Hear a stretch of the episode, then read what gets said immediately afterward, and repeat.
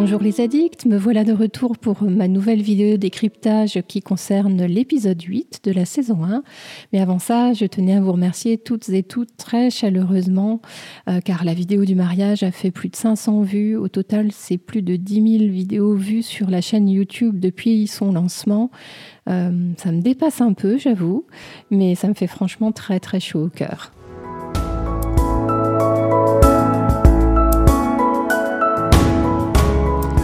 Avouons-le, l'épisode du mariage nous a laissé sur un petit nuage, mais euh, aussi sur un, déchirement, le déchirement de Claire entre euh, ces deux hommes, ces deux mondes, ces deux époques. Et justement, euh, l'épisode 8 donc s'appelle D'un monde à l'autre, Both Sides Now en anglais. et en effet, rupture totale avec l'épisode précédent D'ailleurs, ça commence avec une sonnerie de téléphone et j'avoue que la toute première fois où euh, j'ai vu cet épisode, je me suis dit mais quoi? Qu'est-ce qui se passe? Et donc effectivement, euh, les scénaristes nous emmènent, euh, ils nous font faire des allers-retours entre le 18e et le 20e siècle. Et, c'est réellement un épisode qui nous permet de découvrir Franck, hein, d'avoir du contexte par rapport à Franck, de voir ce qu'il fait, ce qu'il ressent. Et puis, ça nous fait aussi entrevoir les raisons pour lesquelles Claire veut rentrer vers cet homme, vers son époque. Euh, c'est une réelle entorse à la trame euh, narrative à laquelle on est habitué, et parce qu'habituellement, euh, on nous fait tout voir, ou presque, du point de vue de Claire, bah, qui est notre narratrice préférée. alors, ce qu'on peut remarquer, c'est qu'effectivement, même si on nous balade d'une époque à l'autre, les transitions qui, qui nous sont présentées sont vraiment très, très travaillées. on n'est pas brutalisé lorsqu'on passe du 18e au XXe siècle. Euh, très souvent, euh, on a des plans euh, voilà, qui passent d'une alliance, l'alliance de Claire, vers l'alliance de Franck. le verre de whisky que, que Franck boit vers la chope de Angus, je crois. plein de plans comme ça, très, très jolis et voilà, tout en douceur. Et puis quand, quand éventuellement les transitions comme ça ne sont pas possibles, on a un, un écran noir qui dure quelques secondes et voilà, qui nous fait bien penser qu'on va passer dans une autre époque. Euh, cet épisode euh, voilà, nous, nous, montre en tout cas au début, sur la première moitié, je dirais à peu près, euh, un gros contraste entre la lune de miel de Claire et Jamie, hein, qui sont vraiment sur un petit nuage, qui se découvrent, voilà, qui se font des câlins. Et puis de, de l'autre côté, le désespoir de Franck. Et, et, c'est évident que on est en empathie pour, pour cet homme-là qui est vraiment désespéré, qui est, qui est triste à mourir. Et, et si on n'avait pas trop vu auparavant, et moi-même j'étais la première à dire que je le trouvais un peu froid. Euh, quand on a vu cet épisode-là, on ne peut plus euh, ne pas euh, aimer Franck, le personnage, et on ne peut pas ne pas comprendre pourquoi Claire veut rentrer. Ce qu'on, retrouve aussi dans cet épisode, bien sûr, ce sont les beaux paysages hein, de l'Écosse. Je l'ai déjà dit plusieurs fois, mais il y a quelques plans, euh, là encore, magnifiques. Et moi, je retiens euh, surtout euh, celui où l'on voit Claire et Jamie sur une ligne d'horizon, là, lorsqu'ils sont sur la colline, juste après l'attaque des tuniques rouges. Il y a aussi toujours un très beau travail sur les mains. Donc c'est la même réalisatrice que pour l'épisode du mariage, hein, Anne Foster. Euh, et il y a, vraiment euh, des, passages. Enfin, moi, j'ai vraiment l'impression que Claire et Jamie font l'amour avec leurs mains, tellement c'est beau, c'est subtil, c'est bien filmé. Et, ça, se fond bien, en fait, dans l'épisode. Euh, ça, voilà, ça, nous donne à voir voilà, qu'ils sont très tactiles et ça il y a beaucoup de choses qui passent par le toucher. On retrouve encore euh, des, procédés de film et des mouvements de caméra qui, sont, euh, qui sont intéressants et qui, euh, qui apportent vraiment quelque chose au, scénario. alors, il y a la scène de la bagarre entre les hommes du clan Mackenzie et puis les hommes d'un autre clan hein, lorsqu'ils sont tous attaqués. Alors, c'est une scène de nuit. pour moi, c'est une scène qui est très confuse. On voit pas grand-chose. mais justement, il y a un peu de folie, d'emballement et, et voilà, c'est fait pour nous dérouter. Et c'est finalement pas une scène qui apporte grand-chose dans cet épisode, mais euh, enfin, elle permet aussi de, déboucher sur euh, la formation euh, du maniement du couteau de, Claire, enfin, oui, de Claire par Angus. Et, je voulais parler d'un autre procédé, c'est celui où, Claire est, quasiment violée par la tunique rouge, où il y a une espèce de flou, de, slow motion. Enfin, on est vraiment de son point de vue à elle et on, peut vraiment ressentir son état en fait de, bah, elle est perdue, elle est déboussolée et est-ce qu'elle vit la scène, mais c'est un peu comme si elle était déconnectée. Enfin, c'est à ce moment-là, ce procédé cinématographique, je trouve, est vraiment euh, euh, enfin, à sa place. Quoi. Ça, ça, ça, nous, ça nous rend un peu bizarre, nous aussi. Quand, enfin, on a l'impression de vivre la scène en même temps que Claire, pour le dire euh, franchement.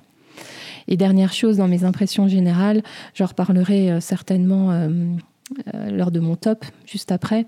Euh, mais c'est ce jeu euh, de contraste de couleurs lorsque nous sommes au XXe siècle. Ce sont des couleurs très délavées, hein, presque passées. on l'avait déjà remarqué dans les autres épisodes, je l'avais pas dit, mais j'en profite parce que là, ben, on s'en rend d'autant plus compte qu'on ne fait que de passer entre XVIIIe et XXe siècle. Et à l'inverse, le XVIIIe est lumineux, coloré. Enfin, euh, voilà, et c'est là que la vie se passe, en fait, et que l'action se passe de manière générale.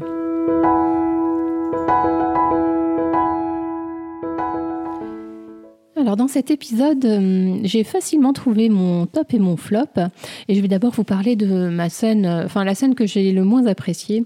Et c'est une scène que je trouve euh, un peu facile en fait. lorsque, lorsque les hommes du clan Mackenzie s'en vont et chevauchent après l'attaque par les tuniques rouges, donc Jamie explique à Claire qu'elle doit rester dans la forêt, hein, si vous vous souvenez, pendant que lui et les autres hommes du clan vont à la rencontre du fameux Orox. Euh, donc Jamie laisse Claire avec euh, Willy.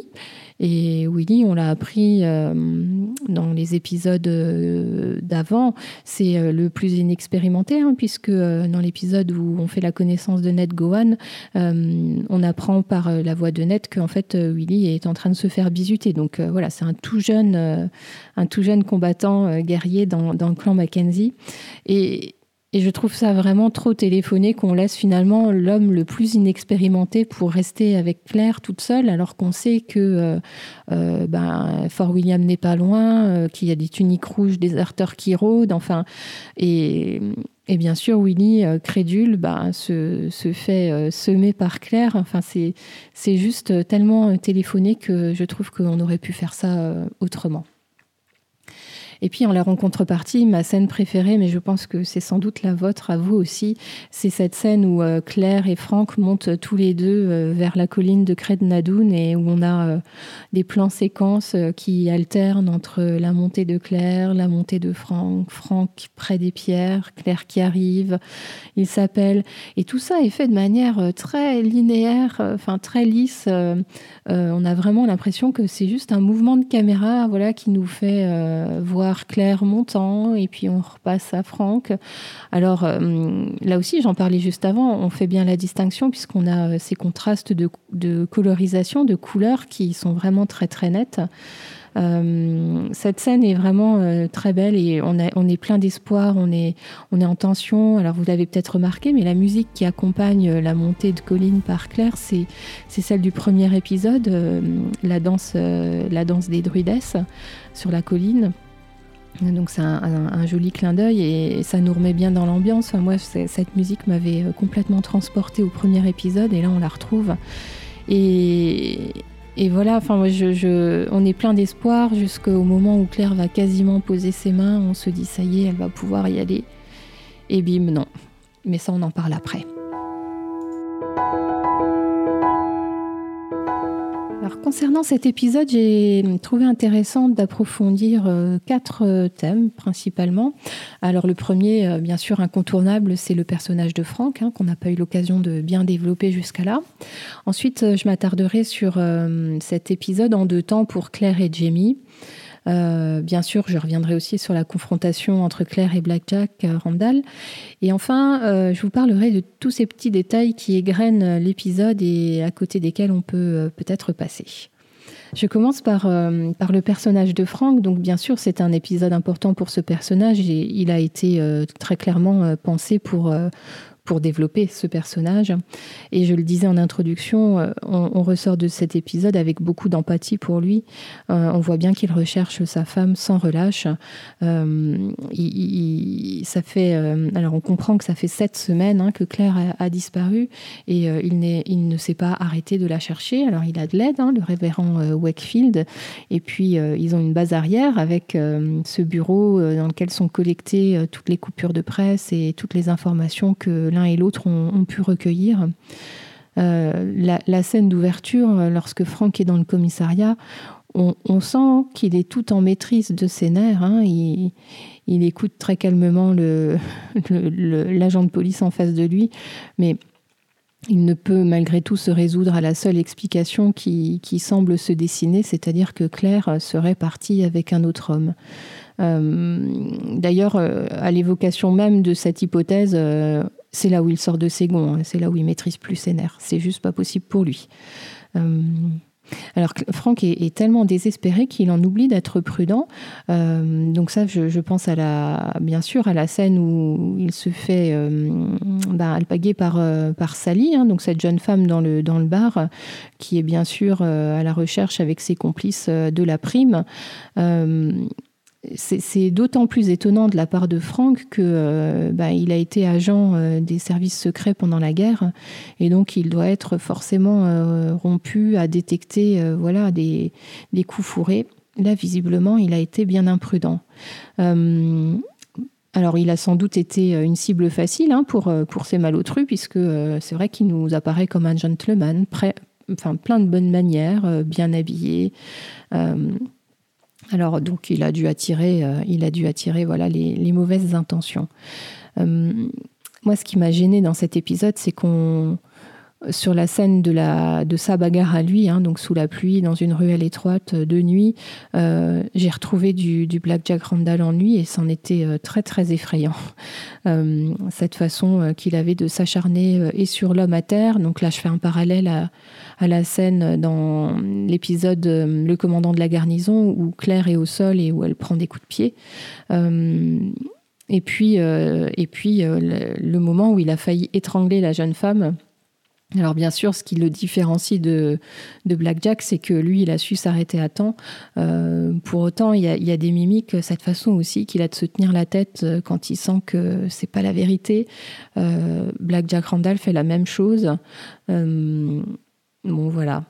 Alors malgré tout, euh, Franck reste euh, un homme, euh, voilà, un gentleman. Et lorsque Madame Graham lui explique sa théorie, il, est poli avec elle. Hein.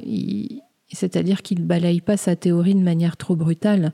Il lui dit juste que c'est pas ses croyances à lui. Et il dit pas que c'est pas possible et que ça n'existe pas. Euh, oui, ce que j'ai bien aimé aussi, c'est euh, lorsque, euh, enfin, ça fait un parallèle entre Blackjack et, et Frank. c'est lorsque le révérend Wakefield parle de, du bien, du mal, voilà comment se comment se situer, et, le révérend explique à Frank que c'est pas sur une mauvaise action qu'on peut dire qu'on est un homme foncièrement mauvais. Ça, c'est ce qui fait toute la différence, bien sûr, avec Blackjack. Euh, et puis enfin, ce qu'on peut dire, c'est que Franck, euh, malgré le fait qu'il ne prête pas euh, beaucoup de, crédit à la version de Madame Graham, au moment où il a décidé de partir, hein, donc là il rentre à Oxford, il passe devant le panneau Craig Nadoun et il s'arrête quand même. De toute façon, bah, je pense que de toute il n'a rien à perdre, donc euh, il essaye. Et lorsqu'il est sur la colline et qu'il appelle Claire, enfin là vraiment c'est, on a envie de pleurer avec lui. Euh, il est touchant. Alors bien sûr, Tobias euh, joue ça à la perfection, et on sent tout le désespoir de cet homme qui finalement là, enfin fait quasiment un trait sur sur les recherches de sa femme et donc fait un trait sur sa femme c'est vraiment euh, très très triste. Et, et alors d'ailleurs, euh, je me demande si, euh, voilà, lui aussi d'ailleurs doit se demander s'il a vraiment entendu Claire ou si ce sont des hallucinations. Et ça, en tant que spectateur, on ne peut pas le savoir. Lorsqu'on observe les interactions entre Claire et Jamie dans cet épisode, on voit que vraiment l'épisode est coupé en deux. Dans un premier temps, on a euh, donc euh, cette lune de miel, hein, je vais l'appeler comme ça, et puis, euh, et puis après le quasi-viol de, de, Claire par, par la tunique rouge, on entre dans une autre phase de la relation. Alors au, départ, c'est vrai qu'on on est dans une atmosphère assez joyeuse, parfois romantique. Hein. Il, y a, il, y a, des scènes, de nombreuses scènes de tête-à-tête entre Claire et Jamie, et on sent que Claire entre bien dans son nouveau rôle, voilà, de femme tout juste mariés, euh, des petits bisous par-ci, des câlins, euh, des rapports sexuels, des mains qui se touchent, une grande proximité entre les deux, euh, le souci de l'autre, le regard vers l'autre, toujours ces regards. Et même après la scène de bagarre entre les hommes du clan Mackenzie et, les hommes du clan Grant, on, sent que ça n'a pas entaché cette atmosphère joyeuse, joviale. Claire, visiblement, s'amuse. Euh, et, d'ailleurs, ça, contraste beaucoup avec euh, ce qu'on observe de Franck, bien sûr, au XXe siècle. Et puis, euh, il y a une rupture, hein, donc bah, c'est évident, il y a un gros traumatisme après. Enfin, c'est une, scène très violente. Claire a quasiment été violée. En tout cas, ils ont été attaqués. Deux hommes sont morts à ses pieds, quasiment. Et, là, euh, alors on a d'une part Jamie bien sûr qui s'en veut beaucoup, euh, qui, se reproche de ne pas avoir euh, pu défendre sa femme. il s'inquiète pour Claire bien sûr, mais Claire de l'autre côté est en état de choc et on sent, et elle le dit, qu'elle est en colère. certainement pour deux raisons. D'une part parce que Jamie n'a pas pu la protéger, et d'autre part, ça elle le dit par la suite en voix off, elle est en colère contre elle-même et ce qui fait qu'elle est seule, euh, en fait, après cette scène, et d'ailleurs, euh, c'est bien illustré à l'écran, elle est seule et puis elle, s'isole. Euh, et, donc cette, cet, enfin, cette, cet événement, cet incident, gros incident, marque le premier désaccord entre Claire et Jamie. Et, et d'ailleurs, euh, lorsque Jamie veut qu'elle reste euh, seule à l'attendre dans la forêt, enfin pas seule avec Willy, à l'attendre dans la forêt, euh, il lui fait promettre de, bah, de, bien rester en place et Claire lui rétorque qu'il ne faut pas faire de promesses qu'on ne peut pas tenir. Et ça, ça, fait écho à, eh bien, la promesse de l'épisode du mariage où Jamie lui a dit que Claire pourrait bénéficier de la protection de son clan et de son corps si nécessaire. Là, sur l'épisode des tuniques rouges, c'est pas, enfin voilà, il n'a pas su être à la hauteur de cette promesse. Et si on se souvient aussi, c'est Gaylis qui avait dit à Claire que dans les Highlands, euh, une promesse n'est jamais faite à la légère. Donc, euh, donc voilà, on se retrouve avec euh, un premier désaccord assez fort et assez franc entre Claire et Jamie. Et autant euh, on la sent hésitante dans le livre, alors j'anticipe un peu la future rubrique, on sent Claire euh, hésitante dans le livre à, repartir vers, euh, vers les pierres et, à abandonner Jamie. D'ailleurs, dans le livre, elle se l'imagine refaire sa vie avec Lyrie et elle en pleure, tellement ça lui plaît pas. Là, on, sent moins son, son, déchirement une fois que enfin, qu'elle a vu les pierres, elle a quasiment pris sa décision immédiatement. J'en arrive à la confrontation euh, de Claire et Black Jack Randall. Et c'est vrai que euh, au moment où Claire se fait euh, rattraper par les tuniques rouges, on commence presque une nouvelle histoire. Et c'est assez ironique parce qu'au lieu de retrouver Frank de l'autre côté des pierres, ben, Claire retrouve Black Jack Randall dans son bureau de Fort William. Euh, alors c'est étonnant, hein. enfin je sais pas si vous êtes posé la question, mais moi quand j'ai vu les tuniques rouges euh, débarquer sur la colline, je me suis dit mais ils sortent d'où ceux-là? Et euh, au final, après réflexion, c'est logique qu'on ne les ait pas vus arriver puisque ben, on est à travers les yeux de Claire et elle, elle est toute tendue vers un seul objectif, c'est le haut de la colline, les pierres levées et elle voit absolument pas ce qui se passe autour d'elle. Et donc nous, en tant que spectateurs, ben, on est comme elle, on, ne voit pas ce qui se passe autour. Euh, donc Claire est emmenée dans, la calèche. Elle sait parfaitement où elle va et elle utilise euh, le temps de, transport pour euh, élaborer son plan. Alors on retrouve bien là notre Claire pleine de ressources et voilà, elle, elle, sait se souvenir de ce que lui a dit Franck à propos de ses ancêtres et elle va s'en servir. Alors c'est vrai que dans un premier temps, devant, devant Blackjack, elle lui tient tête, encore une fois, hein, une, une forte personnalité elle le nargue un peu.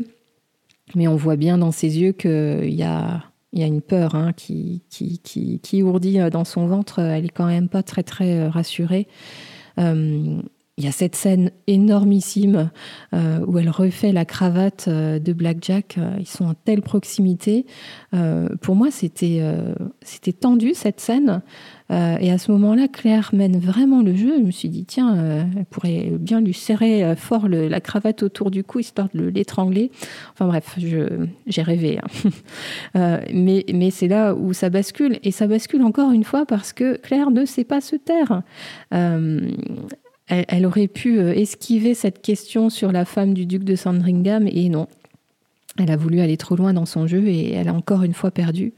Euh, donc elle se retrouve avec euh, son, son corset défait. Et là, moi, ça m'a fait penser à, à la scène de l'épisode 2 dans le flashback de Jamie lorsqu'il raconte comment Blackjack avait un peu violenté sa sœur, euh, Jenny.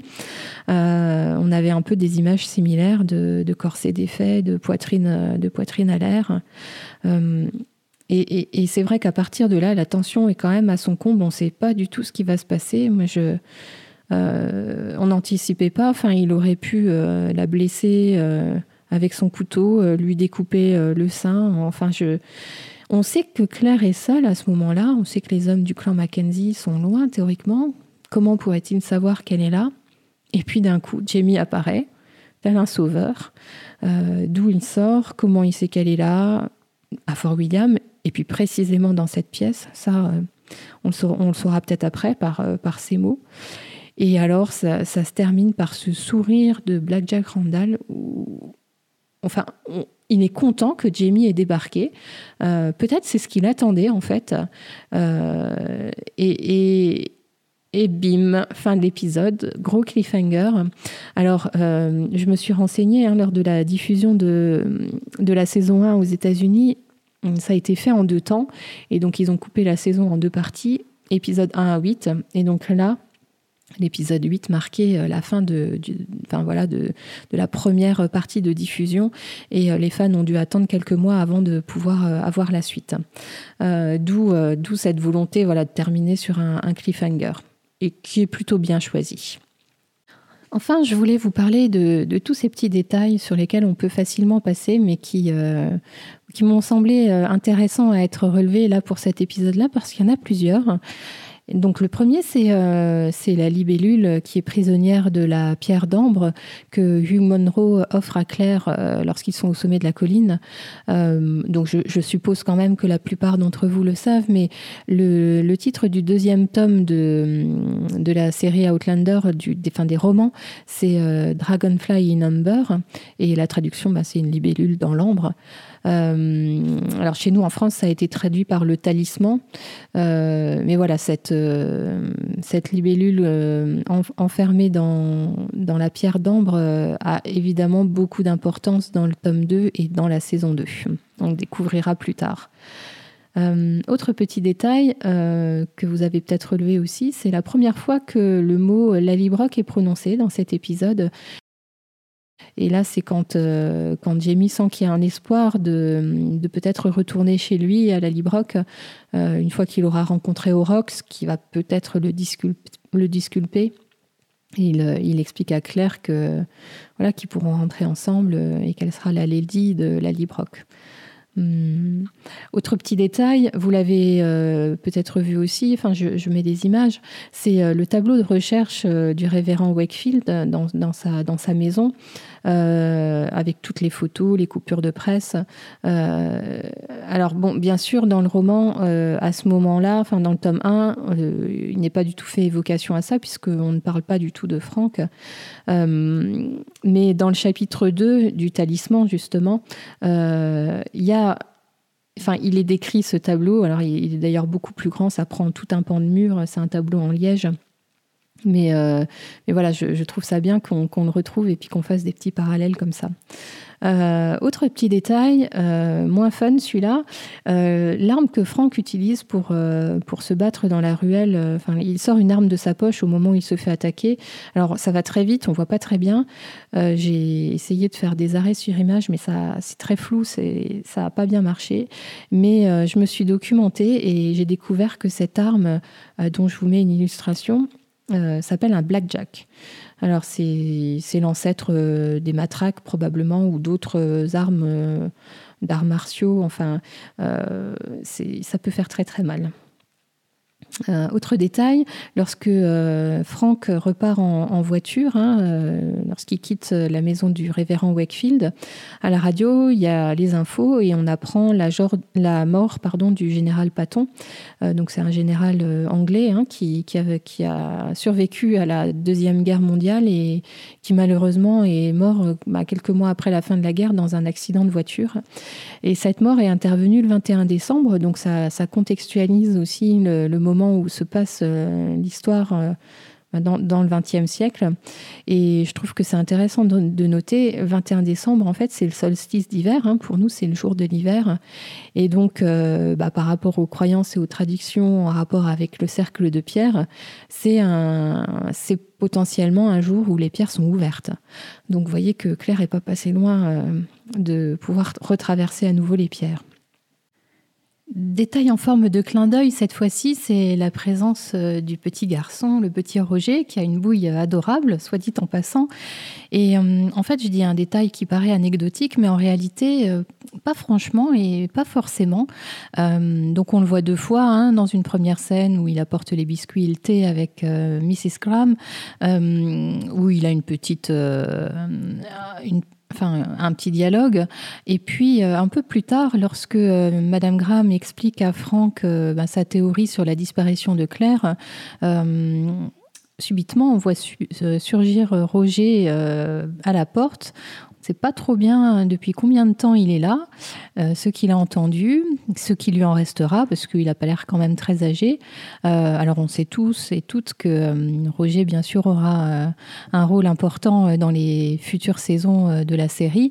et on peut se demander à quel point ce qu'il a pu entendre là peut influencer ses pensées futures.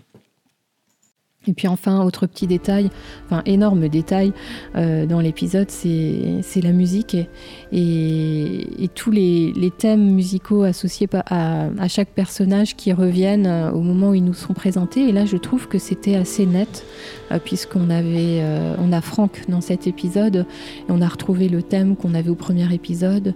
De même pour bah, le thème des de la danse des, des druidesses, j'en ai déjà parlé tout à l'heure.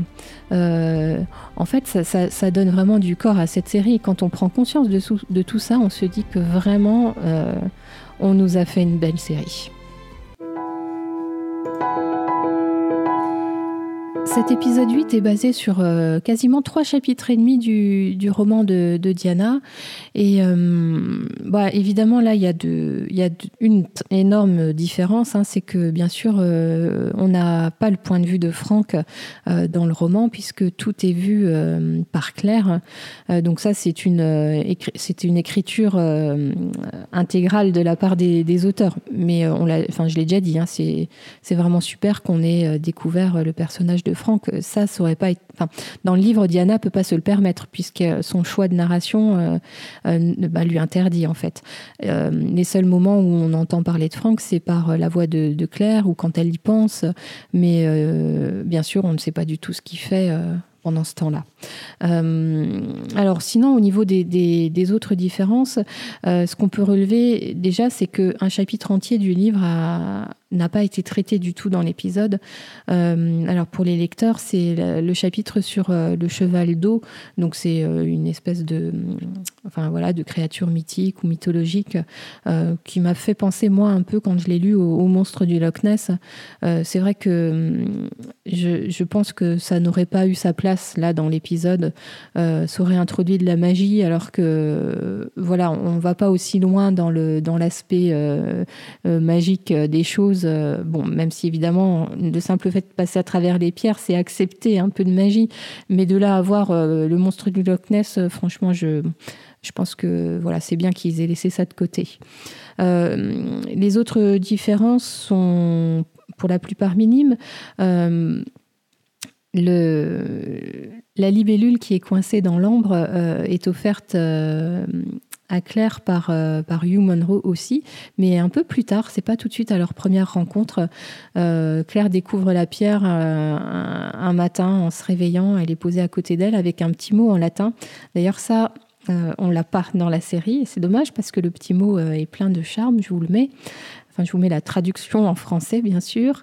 Euh, à la place, lorsque, euh, Claire rencontre You pour la première fois, euh, il lui offre un lapin. C'est pas tout à fait pareil. Euh, dans le roman, il y a plus de scènes de, sexe hein, sur ce passage-là. Euh, donc bon, même si, euh, bien sûr, on en a de très belles dans la série, s'il avait fallu les mettre toutes, ça aurait fait franchement beaucoup. et ça n'apporterait pas grand-chose voilà, au fil de narration. Donc... Donc laissons-les de côté et, et, allons les relire dans le roman. Autre différence, ce n'est pas Angus qui, euh, montre le maniement du, couteau à Claire, euh, c'est Rupert. Alors c'est vrai que Rupert occupe un plus grand rôle hein, dans, le, roman. Angus, on en parle très peu, il est juste évoqué. Donc voilà certainement euh, un choix. Si Angus a été choisi pour nous faire cette scène-là à l'écran, c'est parce que je trouve qu'il endosse vraiment le, le, rôle du petit drôle. Et là, pour le coup, il prenait un rôle plus sérieux et, et c'est bien, c'était bien. Euh, juste après l'attaque euh, et le quasi-viol de Claire par les tuniques rouges, euh, L'état de choc de Claire se traduit par un rire nerveux, enfin elle, rit tout le temps. Euh, alors là encore, j'ai entendu Ron Moore euh, parler de, de, ça. Alors euh, bien sûr, lui, il est très au courant de ce qu'il y a dans les livres, hein, il n'y a pas de souci. Et quand il choisit de s'en détacher, c'est toujours pour, pour de bonnes raisons. Et là, il, expliquait qu'en fait, il s'aurait fait trop et c'est pas facile à jouer et à jouer juste en fait, un rire nerveux. Donc il l'a il fait autrement bon, on, on s'en plaint pas, on s'en plaint pas. Euh, au moment où Jamie laisse Claire dans les bois avec Willy, euh, donc c'est également le cas dans le, dans le roman, hein, euh, enfin Claire est seule même je crois, mais il est beaucoup plus menaçant vis-à-vis d'elle, et notamment quant aux conséquences d'une éventuelle désobéissance de Claire. c'est très explicite dans le roman. je vous mets l'extrait, vous lirez, et ceux qui ont déjà vu les épisodes suivants, bien sûr, ça fera forcément écho. Et on en reparlera dans l'épisode 9. Hum, dans le roman, Claire est aussi beaucoup plus partagée dans l'idée de partir, hein, je l'ai dit tout à l'heure, euh, et enfin voilà, dans, l'idée de partir et de laisser Jamie. Hum, euh, je vous remets l'extrait, même si j'en ai parlé juste avant. Euh, elle imagine Jamie refaire sa vie avec Lyrie, enfin bref. voilà. Alors que dans, dans la série, là, pour le coup, une fois que sa décision est prise, elle y va. Euh, Claire, dans le roman, n'arrive jamais aux pierres. Elle monte même pas la colline euh, parce qu'avant ça, elle a une espèce de rivière à traverser et en fait, elle tombe dans l'eau. Et avec ses, jupes et ses jupons et compagnie, bien sûr, elle se fait aspirer. Alors, elle se débat, elle s'en sort et elle est finalement sortie de l'eau par, euh, bah, par les Anglais. Euh, qui l'emmène bien sûr directement chez Blackjack. Et lorsqu'elle se retrouve dans le bureau, euh, il y a toute une description euh, qui là encore n'est pas dans la série, où elle s'amuse avec les, perruques de Blackjack à mettre, je sais plus, du sable dedans, enfin un peu à traficoter tout ça. enfin, beaucoup de mesquinerie. C'est une scène qui avait été tournée hein, par, par le réalisateur et qui finalement n'a pas été gardée parce que bah, c'était euh, c'était assez long et puis euh, et c'est vrai qu'on n'en avait pas besoin. Euh, l'actrice fait passer tellement de choses par les yeux que son petit air narquois et puis affolé en même temps est très bien joué par Kate. Donc on n'avait effectivement pas forcément besoin de la mesquinerie en acte.